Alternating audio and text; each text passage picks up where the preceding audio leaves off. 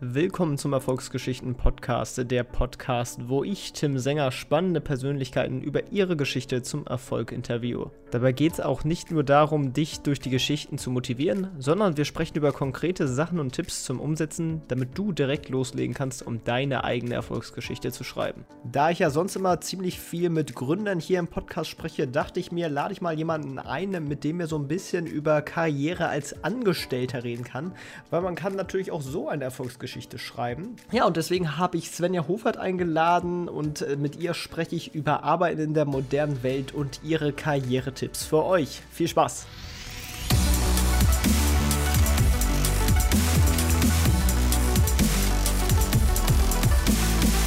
Ja, hallo Svenja, ich freue mich, dass du heute da bist. Äh, wie geht es dir? Hallo Tim, ja, also heute ist ja eigentlich Vatertag, ne, und wir hatten bei unserer Verabredung vergessen, äh, dass dieses Datum im Kalender steht. Jetzt bin ich aber im Büro und spreche mit dir. Mir geht's ähm, ja gut. Also ich glaube, ich habe auch nichts vermisst so am Tag Vatertag. Ne. Ist aber total ruhig hier. Ich bin in Hamburg, mitten in der Stadt. Und das ist faszinierend. Ich weiß nicht, ob du Hamburg kennst, äh, wie das aussieht, wenn Feiertag ist und Corona. Feiertag und Corona. Ist gar nichts los. Ich kann mir auch vorstellen, dass derzeitig momentan auch etwas weniger los ist, oder? Also generell so in der Office-Situation. Ja, überall. Ne? Also wir haben das Büro hier in der Ferdinandstraße, das ist also direkt am Jungfernstieg und da ist halt normalerweise ein totaler Trubel, da sind ganz viele Geschäfte und äh, der, der Lockdown ist jetzt schon etwas vorbei, also hier ist schon eine längere Öffnung, aber trotzdem ist es noch echt richtig leer. Ja, jetzt hast du auch schon gesagt, du bist im Büro. Dann fangen wir doch noch mal mit einer kleinen Vorstellung an. Wer bist du und was machst du eigentlich derzeit so? Also derzeit bin ich hauptberuflich Geschäftsführerin und Gründerin einer Hamburger, äh, ja, eines Hamburger Bildungsinstituts, wenn man das so kategorisieren möchte. Also wir, wir bilden äh, Leute aus, also vor allen Dingen Coaches, Personalentwickler, Organisationsentwickler, also typischerweise eher so, so professionelle Leute, auch Führungskräfte, zum Beispiel aus dem agilen Kontext, sowas wie Scrum Master, agile Coaches Coaches und so weiter. Da haben wir Ausbildung, Workshops, Kurse und wir arbeiten intern für Firmen. Das ist so der Hauptberuf äh, äh, sozusagen gegründet 2015. Ich habe halt vorher auch in den letzten 20 Jahren immer schon ganz viel Coaching betrieben, auch schon eigene andere Ausbildung gehabt im Coaching-Bereich.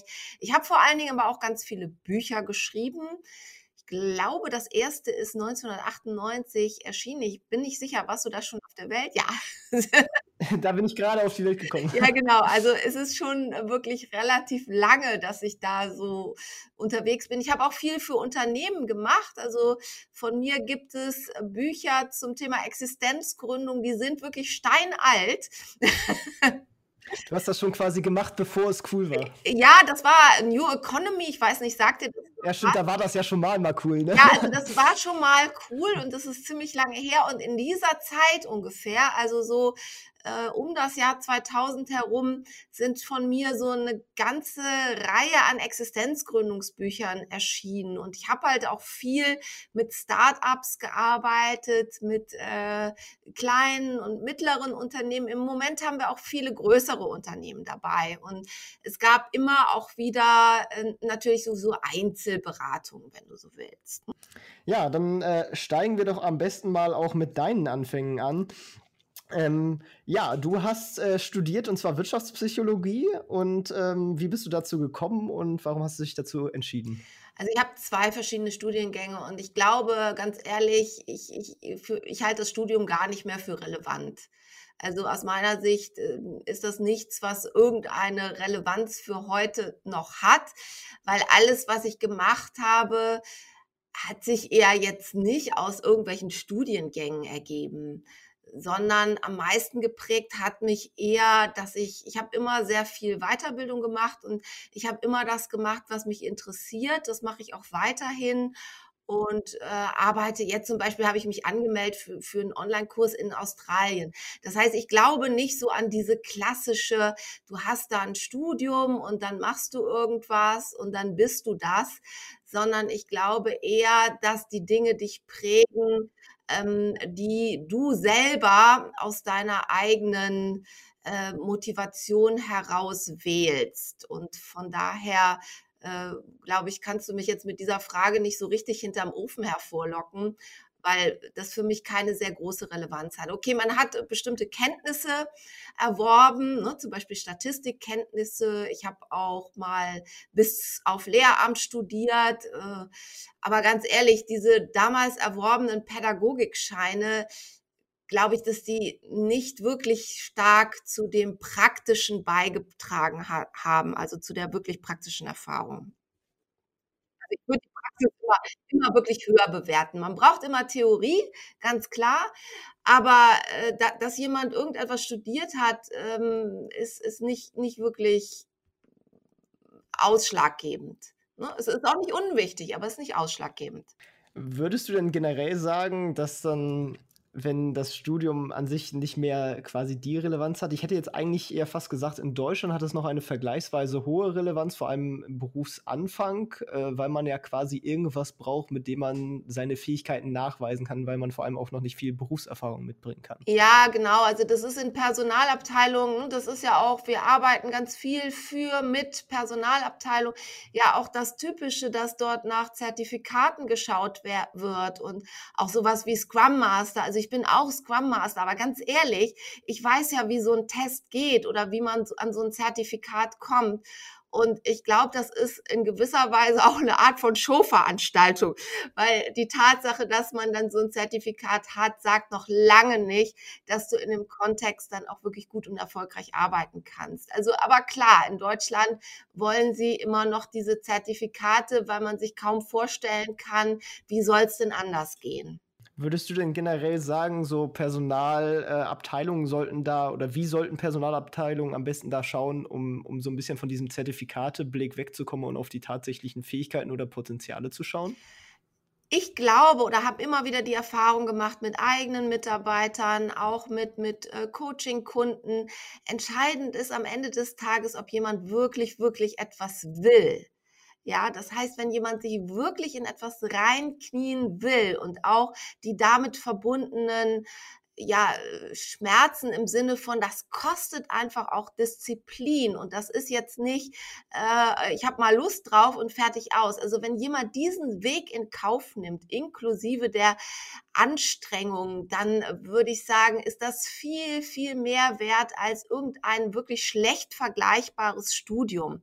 Ja, also viele haben ja BWL studiert und äh, was, was sagt das wirklich darüber aus, ob beispielsweise jemand unternehmerische Qualitäten hat? Also ich meine, das sagt nichts darüber aus. Also von daher äh, ich würde den Personalabteilungen raten, mehr auf das Wollen zu schauen. Das ist aufwendiger. Ne?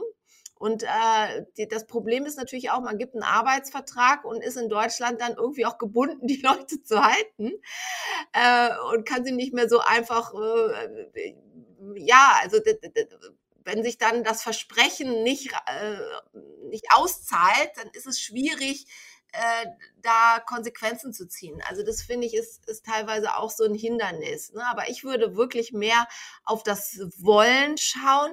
Natürlich braucht man das Können. Ne? Es gibt natürlich ganz viele Leute, die behaupten, sie wollen etwas und glauben, sie können es, aber in Wahrheit können sie es nicht. Also das, das ist natürlich ein Thema. Das sieht man aber tatsächlich erst in der Praxis. Ja. Wir sind ein kleines Unternehmen. Alles, was ich hier eingestellt habe, was wir eingestellt haben, die, die haben hier einfach einen Tag gearbeitet oder länger. Und dann sieht man das, ob jemand das kann. Und die Gespräche davor, die sagen relativ wenig aus. Ja, und wenn quasi jetzt ein Berufseinsteiger zu dir kommt und fragt, wie solle er am besten vorgehen, also was soll er am besten machen, so studiummäßig oder ähm, wie soll er sich Praxiserfahrung holen, soll er viele Praktika machen, was würdest du denen dann so raten? Absolut, also ich glaube, dass das ist äh, so, so wichtig, unterschiedliche Erfahrungen zu machen und ich habe auch einen 18-jährigen Sohn und ähm, äh, dem rate ich auch, also möglichst in alle Bereiche zu schauen. Das ist was, was bei Firmen teilweise, wenn die so einen klassischen Blick haben, äh, gar nicht so gut ankommt. Also dass jetzt beispielsweise jemand auch mal in der Gastronomie arbeitet. Aber ich würde sagen, das ist eine so wichtige Erfahrung, auch wenn man hinterher sagt, das ist irgendwie totaler Mist gewesen äh, ist das eine Erfahrung. Man kann hinterher sagen, da habe ich das und das erlebt und ich habe gemerkt, wie ich mit Leuten klarkomme oder nicht so gut klarkomme, äh, wie, wie das ist, ne? wenn, wenn ich Anweisungen von oben in der Küche bekomme und all diese Dinge sind total wertvoll. Man muss sie vielleicht nicht immer in Lebenslauf schreiben. Aber ich würde sagen, lieber viele, viele unterschiedliche Sachen machen, um dann aus der Unterschiedlichkeit auch etwas zu lernen. Und ich bin auch persönlich, äh, befürworte ich so ein Studium Generale, also dass man eher am Anfang in verschiedene Bereiche gucken kann, weil es ganz, ganz schwierig ist, das theoretisch sich zu erschließen. Auch die, die Testverfahren, damit habe ich auch viel gearbeitet, sind aussagekräftig, aber auch nur bedingt. Also sie geben gewisse Hinweise, aber die reichen nicht aus, um zu sagen, das ist jetzt jemand, der wird ein Medizinstudium erfolgreich bewältigen. Äh, das, das reicht einfach nicht aus.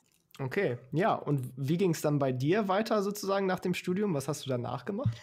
Du, ich habe schon während des Studiums gearbeitet und ich habe äh, auch ich habe sehr viele unterschiedliche Erfahrungen gemacht ich habe gemerkt, also auch in der Gastronomie, ne, dass ich halt überhaupt kein Dienstleister bin.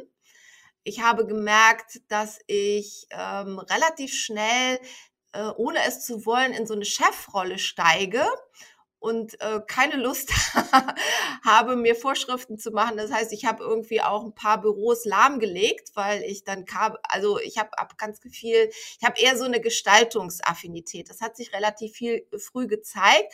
Als junger Mensch denkst du darüber nicht aktiv nach, was das heißt, warum das so passiert und so weiter. Und ähm, diese Erfahrungen haben mich dann in unterschiedliche Bereiche gebracht. Ich habe halt äh, in IT gearbeitet, ich habe äh, in Verlagen gearbeitet, ich habe viel Kommunikation gemacht, ich war auch mal Pressesprecherin.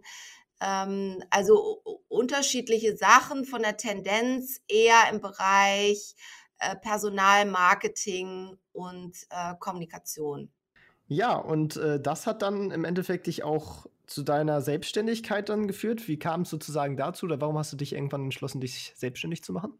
Das ist sehr lange her und wenn du mich so fragst, fällt es mir fast schwer, da überhaupt äh, das, das, äh, die vorherige Berufserfahrung noch zu sehen, weil sie gar nicht mehr relevant ist. Ich habe verschiedene Unternehmen gegründet. Ich habe, glaube ich, zusammengerechnet neun Jahre angestellt gearbeitet ähm, und habe relativ früh mich gefragt, soll es das wirklich gewesen sein? Eben weil ich eher so eine Gestaltungsaffinität habe und ähm, es, es, äh, ich so viele Ideen habe und denke, warum soll mir irgendjemand erzählen, was ich da machen soll, wenn ich im Grunde für mich intuitiv glaube zu wissen, was der richtige Weg ist oder was ein sinnvoller Weg ist. Da habe ich also relativ früh mit gehadert und insofern ist der Weg in die Selbstständigkeit jetzt kein großes Wunder. Ähm, weil ähm, ich dann auch Ideen hatte und dann war ich wirklich total froh. Irgendwann habe ich einen Rahmenvertrag von der, meiner, meinem damaligen Hauptarbeitgeber bekommen und da konnte ich im Bereich auch das Kommunikation ähm, gleichzeitig aber auch so, so Workshops habe ich damals auch schon gemacht äh, konnte ich äh, relativ früh, relativ sicher, das war im Jahr 2000, Übergang 2001, ähm, starten. Also wirklich ewig her. Jetzt bist du quasi auch noch immer in dem Bereich so ein bisschen tätig, in dem ihr halt so ja, Teambuilding, Schulungen etc. anbietet. Und ähm, ja, bist auch Autorin, hast wirklich sehr, sehr viele Bücher geschrieben äh, zu diesen ganzen Themen. Ähm, ja, wie kam es dazu, dass du mit dem Schreiben angefangen hast und äh, dass du darüber überhaupt publizieren wolltest?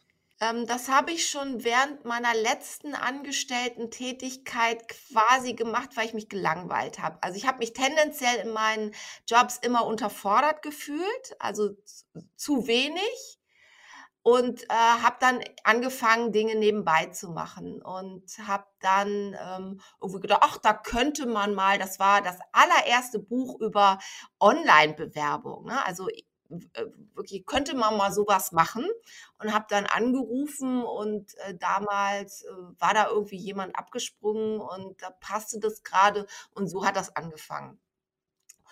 Und dann kam halt eins zum anderen. Aufgrund des Buches wurde ich dann eingeladen. Dann gab es Interviews. Äh, dann habe ich gedacht, oh, was willst du denn jetzt machen? Und was war zu der Zeit gefragt? Ganz andere Themen als heute. ähm, eben New Economy. Ne? Da war halt dieses Thema dann auch äh, Gründung, Start-ups äh, und äh, solch, solche Themen waren damals eben auch aktuell. Da habe ich auch sowas wie Geld verdienen mit dem PC und solche Sachen. Also uralt, ne? die Bücher kannst du heute nicht mehr lesen. Ähm, äh, aber die, die Existenzgründungsbücher haben tatsächlich noch eine gewisse Relevanz. Die sind bis zu sieben Auflagen erschienen. Und die gibt es tatsächlich noch jetzt. Genau, darauf will ich nämlich auch gerade zu sprechen kommen. Und zwar ist jetzt gerade äh, Mindshift erschienen als äh, dein neuestes Buch. Worum geht es in dem Buch? Da geht's, also wenn man äh, einen roten Faden in meinem Lebenslauf finden möchte, dann ist es vor allen Dingen dieses Thema neue Arbeitsweisen ähm, äh, und, und äh, Lernen. Also diese beiden äh, roten Fäden gibt es. Und dieses Buch führt diese beiden Fäden ein bisschen zusammen. Also es geht wirklich darum, wie kann ich so eine Lernkultur in mir selber entwickeln? Also ich ich, wie, wie das vielleicht auch zeigt, bin halt jemand, der immer eher geguckt hat, was interessiert mich und bin dahin gegangen. Und das ist in der neuen Arbeitswelt jetzt ganz zufällig wichtig geworden. Ja, also, das, also da hat sich ein Trend verstärkt, der irgendwo natürlich schon damals da gewesen ist, aber der sich immer weiter verstärkt hat. Und das sieht man ja jetzt äh, Menschen, die jetzt bei Corona nicht so, aber nicht mehr so in, in anderen Ländern arbeiten, mit dem Laptop im Café und solche Themen, äh, dass das ganz, ganz viel Selbstmotivation fordert. Also die Leute müssen aus sich heraus die Dinge machen wollen und äh, sich auch selbst strukturieren können und all diese Themen. Und das wird halt immer wichtiger. Und vor diesem Hintergrund äh, habe ich dieses Buch gemacht. Also weil ich denke, das fällt einigen leicht. Die brauchen da auch das gar nicht so richtig lesen, aber den meisten nicht. Also es ist eine Minderheit, die, denen das wirklich leicht fällt. Und dafür ist das Buch, das sind so verschiedene Mindshifts-Übungen, was man machen kann, ein bisschen Hintergrund, womit hängt das zusammen. Und im Grunde ist das, ich bin ja, ja dann doch, spielt vielleicht doch mein Hintergrund eine Rolle, also dass ich mich immer mit Psychologie sehr stark beschäftigt habe. Und die, die neueren Erkenntnisse in der Neuroforschung zeigen das eben auch. Es geht immer um eine Flexibilisierung äh, deines Gehirns. Ja, also wenn, wenn, wenn das Gehirn flexibler wird, dann, dann wird viel mehr möglich. Also je eingefahrener die Spuren im Kopf sind, desto weniger kann ich sie verlassen. Und, und das kann man auch ganz bewusst üben. Und dafür ist das Buch auch. Okay, ja, das ist natürlich äh, eine spannende Sache, gerade dazu, dass extrem viel im Wandel ja ist. Und was wäre denn zum Beispiel so eine Übung, wie man denn ja, sein, sein Mind sozusagen ändern kann. Etwas, was, was sehr, sehr hilft, ist ähm, immer mal auf ganz bewusst auf die andere Seite seiner eigenen Wahrnehmung zu gehen. Also schau dahin, äh, was du normalerweise nicht siehst weil wir alle äh, verstärken uns in, in dem, was wir halt gelernt haben zu sehen oder zu hören oder zu lesen. Das heißt, wir verstärken uns immer in die gleiche Richtung. Und indem wir mal bewusst auf das gucken, was wir normalerweise nicht sehen, auch in kleinen Situationen, wenn man, äh, ich werde gleich um die Alster laufen, ja, und wenn ich mal darauf achte, was ich normalerweise nicht sehe, dann ist das schon so eine Art kleine Mindshift. Und ähm, ich sitze im Meeting, ich, ich äh, studiere, was sehe ich da normalerweise nicht oder was lehne ich sogar ab? Ist es ganz besonders interessant, sich diesen Dingen zuzuwenden. Ich denke auch, dass es gerade in Zeiten von, von Fake News und so Filterblasen auch ein besonderes Ding ist, dass man versucht, auch so ein bisschen aus seiner Blase rauszukommen und äh, ja nicht nur sich in seinem gewohnten Umfeld bewegt. Da hast du absolut recht, weil diese Blasen einen auch in, dem, in der eigenen Wahrnehmung bestätigen und immer weiter bestätigen. Und darin liegt auch eine ganz, ganz große Gefahr, dass man das andere, was außerhalb der eigenen Blase passiert, eben nicht mehr wahrnimmt. Und deswegen würde ich sagen, spricht das noch mal mehr dafür, das zu tun, weil dadurch entsteht so eine psychische Flexibilität. Also es gibt auch so einen Begriff wie Emotional Agility. Äh, dass man wirklich so, so, so, so, so eine wirklich psychische Flexibilität hat, die macht sehr erfolgreich, weil man sich dadurch auf unterschiedliche Ebenen bewegen kann. Also man kann sich immer wieder auch viel leichter auf so Veränderungen einstellen. Wenn du jetzt siehst, da sind Leute gezwungenermaßen im Homeoffice, ich habe relativ viel auch mit Konzernmitarbeitern zu tun und ähm, die haben gar keine Erfahrung mit Zoom und solchen Techniken, Technologien. Und äh, das, das fällt Leuten viel leichter, die da vorher schon aktiv waren und Lust hatten, Neues zu lernen. Und diejenigen, die das jetzt müssen, geraten so ein bisschen ins Hintertreffen. Und das hat auch mit der gleichen Sache zu tun. Ist eigentlich ganz einfach. Emotionale Flexibilität. Ja, aber ist diese Flexibilität, also ich würde jetzt mal spontan behaupten, dass man sich das zwar immer so ein bisschen aneignen kann, aber manche wollen einfach in dem Sinne nicht so flexibel sein und äh, sind generell so ein bisschen mehr darauf aus, äh, ich möchte das eigentlich so weitermachen, äh, wie ich es immer weitermachen. Äh, wie geht man denn mit solchen Personen sonst gegebenenfalls um, wenn man auch so neue Prozesse oder sowas etablieren möchte? Also wenn man sowas Neues etablieren möchte, muss man die Spielregeln ändern, weil Menschen verändern sich tendenziell äh, freiwillig kaum. Also da muss es halt so, so einen Grund auch geben von außen. Also wie jetzt zum Beispiel dieses Zwangs-Homeoffice. Da hat sich innerhalb kürzester Zeit eine ganze Menge getan.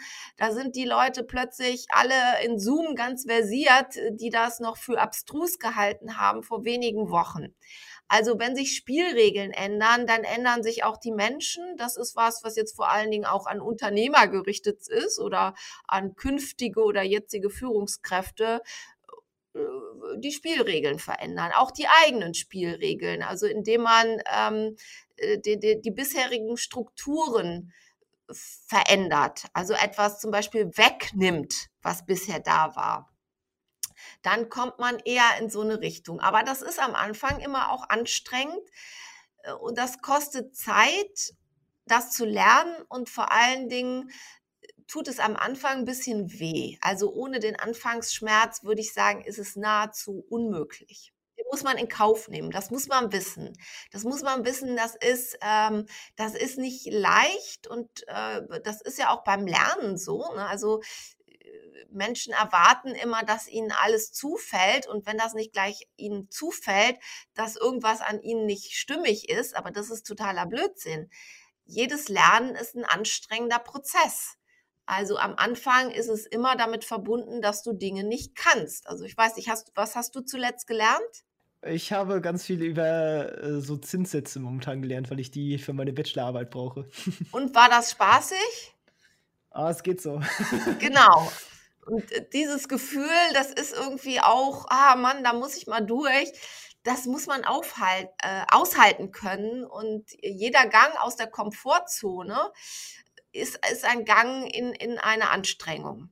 Wer den nimmt und das auch in Kauf nimmt, der hat natürlich viel bessere Voraussetzungen als die Leute, die sagen, ich will es nur bequem haben.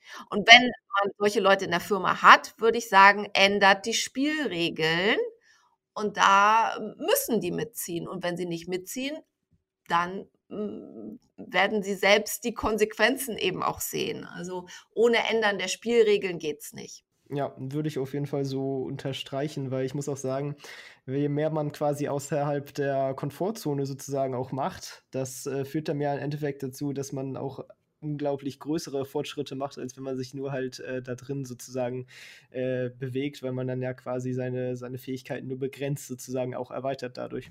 Ja, genau. Ja. Gut, ähm, dann äh, würde ich mal so ganz offen fragen, wie sollte man sich denn generell für die Arbeitswelt von morgen wappnen? Also welche Fähigkeiten sollte ich mir aneignen? Was ist bald gefragt oder was ist schon gefragt ähm, und wird weiterhin gefragt sein?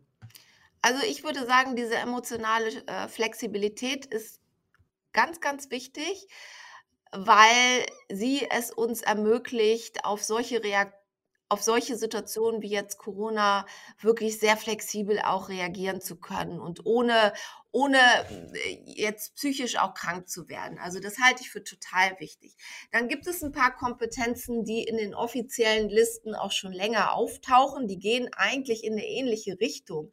Vieles hat mit äh, Kreativität zu tun im Sinne von, dass ich in der Lage bin, Dinge zu dekonstruieren. Also das ist vielleicht ein komischer Begriff. Das heißt eigentlich nicht, ich mal schöne Bilder oder ich mache irgendwie ein tolles neues Musikstück, äh, die Richtung vielleicht eher, sondern ich bin in der Lage, wirklich auch mit anderen zusammen etwas Neues zu entwickeln, indem ich auch etwas Altes auseinandernehme. Ja, also das ist diese Dekonstruktion und das hat sehr viel mit Kreativität zu tun. Und das sind ja auch Begriffe, die aktuell viel genannt werden. Also Kollaboration zum Beispiel oder Co-Kreation. Das geht alles in eine sehr ähnliche Richtung.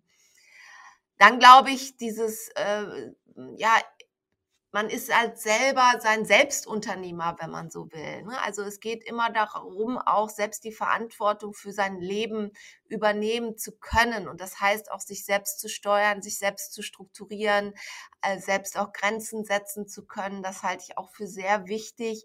Das ist jetzt in Schule und Bildungswesen leider bisher nicht unbedingt so gefördert. Also gerade auch, also ich verstehe Bildung als die Fähigkeit, auch immer wieder weiter selbst zu lernen. Das ist für mich Bildung und Bildung ist für mich nicht, ich lerne da irgendwas aus dem Internet und kotze das aus. Äh, das heißt, dieses Bildungsverständnis, finde ich, ist ganz, ganz wichtig, dass man das auch versteht, lernen zu lernen. So könnte man das vielleicht auch umschreiben und äh, auch, auch äh, Probleme zu lösen, also schwierige Probleme. Viele Leute geben viel zu früh auf das heißt, ein bisschen Anstrengung und dann, oh nee, mach, nicht, mach mich nicht nass, ne? So, also lieber nicht mehr. Und äh, diese, diese Lösungssuche, die, die kostet einfach Kraft und Anstrengung. Und wenn man das noch mit anderen zusammen macht, noch viel mehr. Und da dranbleiben zu können, ist auch eine ganz wichtige Kompetenz. Und dass das was über allem steht, ist die Fähigkeit, mit anderen wirklich die Dinge zu machen. Also das, das ist so Teamfähigkeit, das gab es halt schon vor 20 Jahren als Begriff. Aber das ist nicht mehr das, was wir da heute brauchen. Heute brauchen wir einfach die Fähigkeit, auch andere Menschen zum Beispiel auch wertzuschätzen in dem, was sie beisteuern können. Und äh, wir haben so sehr gelernt, da gibt es den Experten, auf den musst du hören und äh, das musst du dann machen, dass wir diesen Aspekt überhaupt nicht mehr sehen. Also andere Menschen wirklich äh, auch wertzuschätzen, die Perspektiven, die kulturellen, die Perspektiven der jeweiligen Expertise und da etwas äh, draus zu machen und das zusammenzuführen, in Neues zu führen, das ist die wichtigste Kompetenz überhaupt. Ja, spannend. Ähm, jetzt hast du auch eben schon gesagt, du machst in Australien jetzt quasi einen Online-Kurs. Was für ein Kurs ist das denn und wie machst du den? Das ist ein Online-Kurs, der, der hm, hat das Thema, das ist eine bestimmte psychotherapeutische Richtung. Und das ist vielleicht für die Hörer jetzt nicht unbedingt so interessant. Die heißt ACT.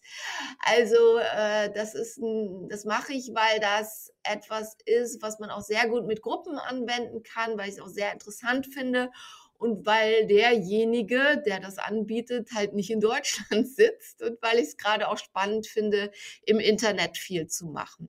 Ja, ich habe da auch tatsächlich mal über edX, das ist so ein äh, Kursprovider im Endeffekt, der Kurse von so ganz vielen großen Universitäten anbietet. Und da hatte ich auch mal in, von Harvard tatsächlich so ein Modul gemacht. Das war eigentlich ja ganz cool, weil man über das Internet halt so die Möglichkeit hat, diese Kurse zu besuchen, ohne dass man ja, sich für Harvard einschreiben muss und unglaublich teure Studiengebühren zahlen muss. Wie würdest du denn generell so das Thema lebenslanges Lernen sehen? Also sollte man sich quasi selbstständig, auch wenn es der Arbeitgeber vielleicht nicht in dem Sinne unterstützt, äh, mal so einfach hinsetzen und ein paar Sachen raussuchen, die man eigentlich gerne lernen würde oder wo man sich gerne weiterbilden würde? Genau, also ich finde, man sollte da nicht so daran denken, was kommt dabei heraus, also was bringt mir das, weil die Zeiten verändern sich viel zu schnell. Also ich habe viele Leute erlebt, die haben jetzt Bankkaufmann gelernt oder Bankbetriebswirt studiert oder äh, die, die, die totale Schwierigkeiten haben, sich neu zu orientieren weil ihnen immer gesagt worden ist, ein sicherer Job und so weiter. Also man kann sich nicht darauf verlassen, dass die Aussage, die, die man heute treffen kann, eine Aussage ist, die in fünf Jahren auch noch Bestand haben wird.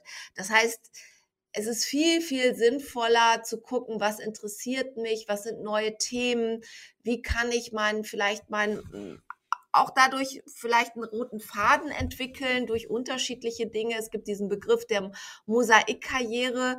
Aber ein, ein Mosaik ist ja auch nicht, äh, hat ja auch eine Struktur, auch eine logische. Und die sieht man manchmal erst im Nachhinein. Und bei Leuten, die sich jetzt durch diese sehr starken Veränderungen der Digitalisierung neu aufstellen müssen, mache ich die Erfahrung, da profitieren diejenigen am meisten von, die eben nicht nur auf ein Pferd gesetzt haben, die also nicht nur, ich bin jetzt Journalist, ich bin Bankkaufmann, ich bin äh, XY, sondern die von vornherein ihr Profil weiter aufgestellt haben. Die profitieren denen fällt das viel leichter.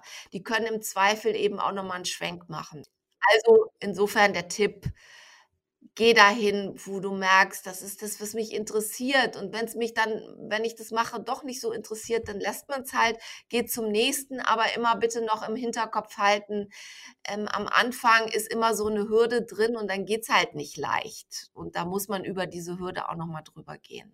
Ja, und du hast auch ein weiteres Buch geschrieben, äh, Karriere mit System. Da würde ich jetzt auch gerne noch mal ein bisschen drauf zu sprechen kommen, denn ich habe bislang äh, immer ziemlich viele ja, Entrepreneure oder so Gründer interviewt oder Leute, die sich zumindest irgendwie in einer Art selbstständig machen wollen. Und das ist ja für tatsächlich einige Menschen halt auch äh, nicht das Wahre, sage ich mal, und einige möchten halt auch einfach nur eine normale äh, Karriere als Angestellte machen. Äh, was ist denn eigentlich überhaupt eine Karriere als Angestellte? Muss das sein, äh, dass man sich quasi zwingend dann in Führungspositionen erarbeitet oder äh, wo kann es da hingehen?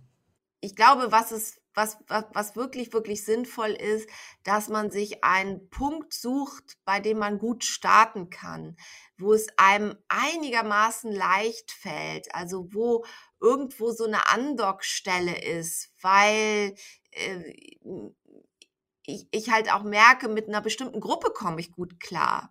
Ja, also ich komme gut klar mit der Gruppe der Ärzte, ich komme gut klar. Das, das macht es halt leichter für den Staat. Da finde ich das sehr wichtig, weil es auch darum geht, das eigene Selbstbewusstsein, die eigene Identifikation aufzubauen. Und gerade am Anfang würde ich eher in diese Richtung gucken. Also wo finde ich eine, eine Gruppe von Menschen, mit deren ähm, Identi Gruppenidentifikation, würde ich jetzt etwas psychologisch sagen, ich, ich gut mitgehen kann, also wo, wo ich mich mit identifizieren kann und wo ich auch in der Lage bin, äh, gut, einigermaßen gute Leistungen zu bringen. Also nichts ist so schwierig, als wenn ich irgendwo anfange, wo meine Leistungen immer deutlich schlechter sind als die anderen.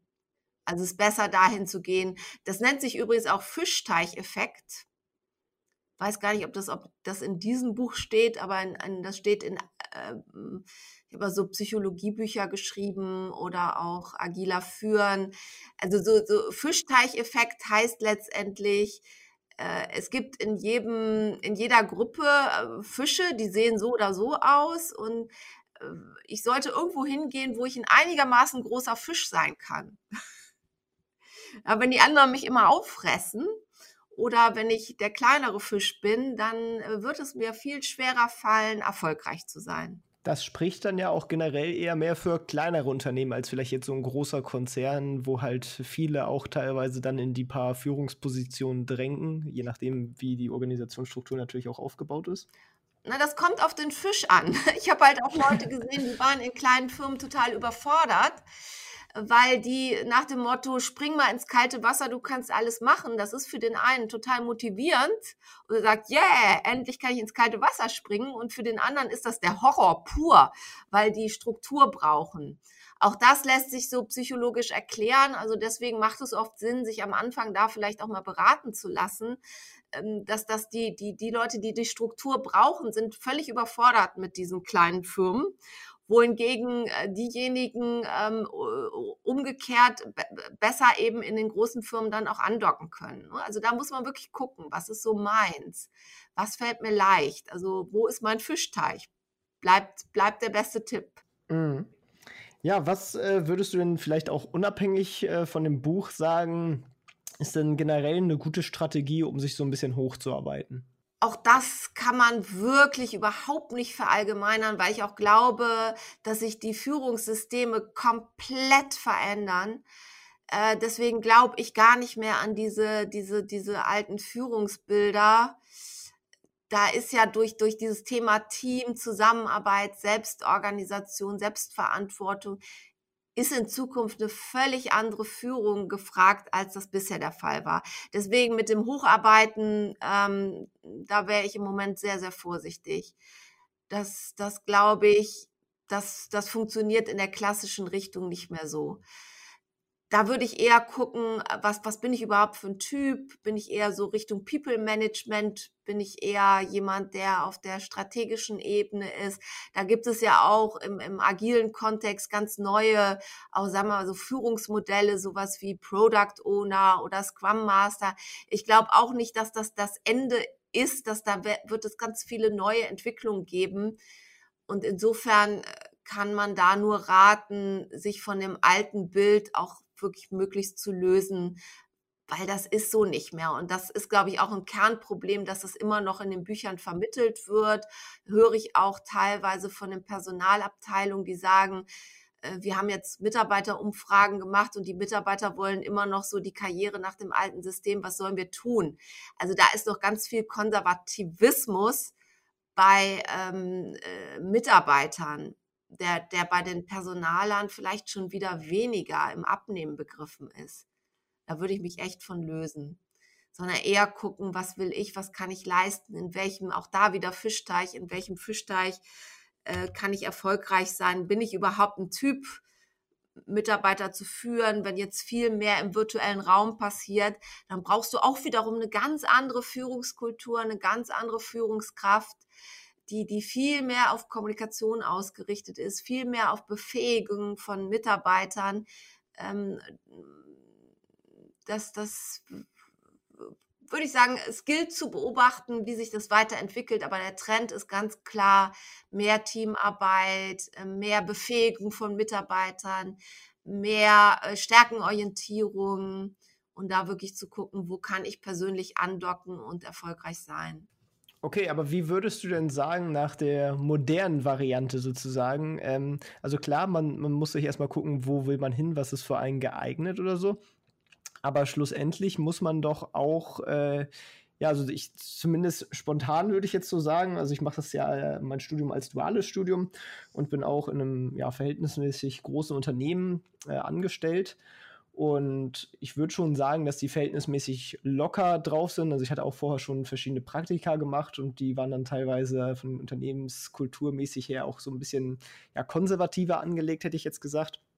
Während das ja hier definitiv lockerer ist. Aber es ist trotzdem immer noch äh, die gleiche ja, Unternehmensorganisation, würde ich jetzt mal sagen, mit man, man hat äh, klassische Kleinabteilungen und äh, darüber gibt es dann jeweils den Abteilungsleiter, darüber sitzt dann der, der Zentralbereichsleiter und darüber sitzt dann vielleicht der Vorstand und vielleicht ganz auf der unteren Ebene, wenn das eine große Abteilung ist, ist das noch nach verschiedenen mhm. Referaten oder so gegliedert. Hauptabteilungsleiter und so weiter. Hm? Das sind aber Strukturen, das sehe ich ja, weil wir ja natürlich auch viel in solchen Bereichen arbeiten, wo die Tendenz besteht, die eher abzubauen. Also man muss wirklich gucken. Ich habe ganz viele Menschen erlebt, Führungskräfte, die waren in der einen Firma erfolgreich, in der anderen nicht. Das heißt, dass man irgendwo Führungskraft gewesen ist, zahlt noch nicht notwendig darauf ein, dass man woanders das auch sein kann. Ähm, ich würde eher gucken, wie kann ich mein eigenes Profil aufbauen und erweitern mit unterschiedlichen Kompetenzen. Das sind natürlich Fachkompetenzen, also man braucht ein ordentliches Fachprofil man muss sich auskennen und zu Fach zähle ich auch Erfahrung. Also das ist nicht nur das theoretische Wissen, sondern das ist auch das praktische Wissen. Und natürlich gibt es äh, den, den, die Methodenkompetenz, die ganz wichtig ist. Also ich muss auch wissen, wie man die Dinge macht. Äh, und das betrifft natürlich auch die, die Zusammenarbeit, äh, auch ne, methodische Aspekte der Zusammenarbeit. Und es gibt diese, diese personalen äh, Kompetenzen, die sehr wichtig sind. Und da eher zu gucken, äh, was brauche ich jetzt, um äh, auch für mich und für andere erfolgreicher zu sein und wie erweitere ich das. glaube ich, ist, ist eine sinnvollere Methode, als sich daran auszurichten, wie schaffe ich die Hauptabteilung. Also eher zu schauen, da gibt es diese unterschiedlichen Bereiche, diese unterschiedlichen Kompetenzen. Was merke ich, was mir im Moment auch fehlt und was hilfreich sein würde, um mich besser zu positionieren und wirksamer zu werden und das zu entwickeln, das finde ich ganz wichtig.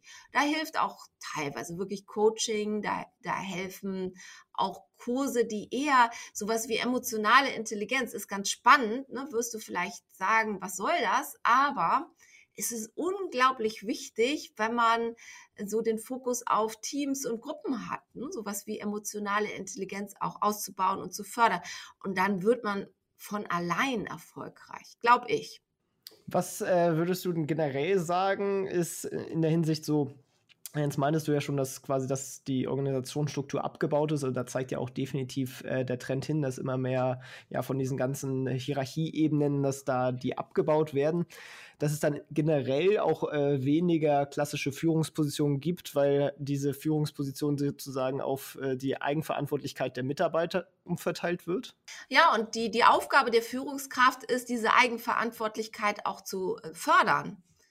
Und das, da, da brauchst du eine, eine coachende Haltung. Also ich glaube nicht, dass eine Führungskraft Coach in dem Sinne sein kann, äh, dass sie Coaching-Prozesse leitet, aber sie, sie kann äh, von, von dem, was man im Coaching macht, profitieren.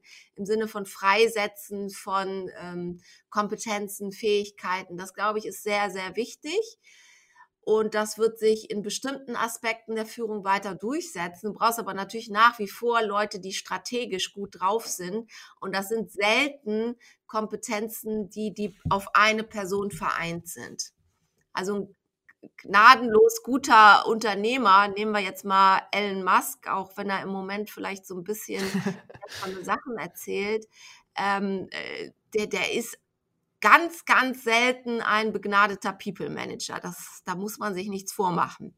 Und das bei sich selber auch zu entdecken und äh, zu, zu, gucken, in welche Richtung geht das eigentlich bei mir und was möchte ich weiter ausbauen, finde ich total wichtig. Was nicht heißt, dass jemand, der jetzt irgendwie so, so, so super gut in der Innovation und Geschäftsfeldentwicklung solchen Themen ist, jetzt immer mit dem Hammer durch den Wald fegen muss. Ne? Auch hier helfen ganz bestimmt auch kommunikative Kompetenzen. Aber so eine Richtung wird es bei den meisten Leuten geben und sich in dieser Richtung bewusst zu werden und das zu verstärken, ist, glaube ich, ein Erfolgsprinzip.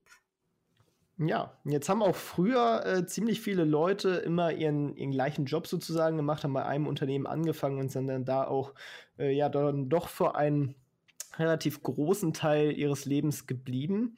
Ähm, dabei muss man ja auch sagen, ähm, gerade wenn man auch mal den Job wechselt oder so, boostet das natürlich auch das Einkommen. Äh, jetzt kenne ich auch ein paar Alumnis, äh, das ist definitiv deren Strategie, da möglichst oft hin und her zu springen. Was hältst du denn von äh, so Jobwechseln? Ja, also in bestimmten Bereichen konnte man äh, in letzter Zeit einfach unheimlich viel verdienen. Ich frage mich im Moment, wie sich Corona darauf auswirken wird ob da nicht manche von der ne, Generation äh, Z oder ne, was es da so alles an, an Jüngeren gibt, die noch wenig Krisen erlebt haben, ob, ob dieses Hopping äh, so weitergeht. Das weiß ich nicht. Ne? Vielleicht äh, bezieht sich das nur noch auf bestimmte, also auf weniger Felder.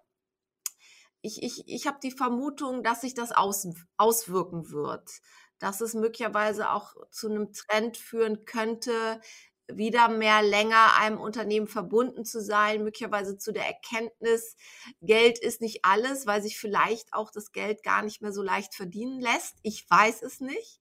Alles nur eine Vermutung, eine Hypothese. Ähm, aber du hast vollkommen recht. Äh, so, so ein Informatiker, Wirtschaftsinformatiker, der hat jetzt eine Zeit lang davon profitiert, schnell und möglichst häufig zu wechseln, um das Gehalt hochzuschaukeln. Ob das aber auf Dauer eine gute Strategie ist, das wird die äh, Zeit nach Corona und die jetzt kommende Rezession zeigen. Ich bin kein Prophet, ich weiß das auch nicht. Es gibt verschiedene mögliche Szenarien, die man da denken kann, aber eins ist, dass es auch dazu führen wird, dass die Menschen wieder stärker an Unternehmen gebunden sein können. Ja, gerade in den USA muss man ja sagen, sieht der Arbeitsmarkt ja auch äh, schon teilweise echt düster aus mit äh, einer doch ziemlich hohen Anzahl an Arbeitslosen. Äh, da muss man ja auch sagen, äh, je nachdem, in welchem Bereich man arbeitet, kann es da ja dann auch schwieriger werden, einen neuen Job zu finden. Allerdings muss man ja natürlich gerade bei Informatikern sagen oder so, äh, die, der Bedarf nach denen ist wahrscheinlich eher sogar noch gestiegen. Aber klar, für andere, andere Jobs sozusagen ähm, ist es definitiv, oder kann es zumindest, ist ja alles immer nur dann doch eine Mutmaßung, äh, schwieriger werden, dann den Wiedereinstieg auch zu schaffen. Ja, es gibt ja auch Trends wie Deglobalisierung. Das alles wird irgendwie Folgen haben. Bestimmte Branchen rücken mehr in den Fokus, andere weniger. Du weißt nicht so genau, welche Auswirkungen jetzt der Klimawandel auch haben wird auf das, was, was da passiert. Also äh, ne, also da, da, weiß ich nicht, ne, also da, da, es ist schön, sein Gehalt hochzuschaukeln, aber das könnte auch eine Momentaufnahme gewesen sein und es kann sein, dass sich da jetzt auch wirklich was, was verändert, was am Ende aber auch wieder gut ist, ja, weil das vielleicht dazu führt, dass man bestimmte Dinge wieder stärker in den Fokus stellt, die man jetzt eine lange Zeit ein bisschen aus den Augen verloren hat. Ja, auf jeden Fall. Gut, ich glaube, das war ein ganz spannender Einblick. Jetzt kommen wir zum Ende auch schon und zwar äh, immer zu einer Buchempfehlung. Ich würde jetzt an dieser Stelle mal auch kurz einmal Werbung machen für die zwei Bücher, die ich zumindest von dir gelesen habe. Und zwar ist das halt einmal dieses Karriere mit System und äh, Mindshift fand ich beide wirklich spannend und ähm, gerade wer sich in diesem Bereich äh, ein paar nette Infos äh, holen möchte, dem kann ich die beiden Bücher ans Herz legen. Welches Buch hat aber dir quasi im Leben sehr weitergeholfen, was du gelesen hast?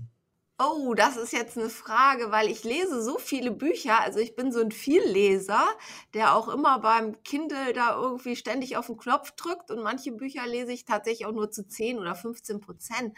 Da musste man, was, was fand ich ins aktuell. Sonst kannst du auch zwei oder drei sagen, wenn du so viele hast. aktuell richtig gut. Also ich bin, bin, bin ja irgendwo so ein bisschen so ein Psycho-Fan. Also deswegen lese ich sehr gut, sehr, sehr gerne Sachbücher. Beispiel von Neurowissenschaftlern oder von Psychiatern. Und äh, da gibt es äh, einige sehr gute Werke. Eins, was ich wirklich empfehlen kann, heißt von John Bartsch vor dem Denken. Äh, das ist ein sehr, ja, so, so amerikanisch geschriebenes Buch, also so fast wie Romanform. Und der ähm, zeigt da, dass, dass wir einfach so stark von unseren Emotionen gesteuert werden und dass die letztendlich vor dem Denken kommen.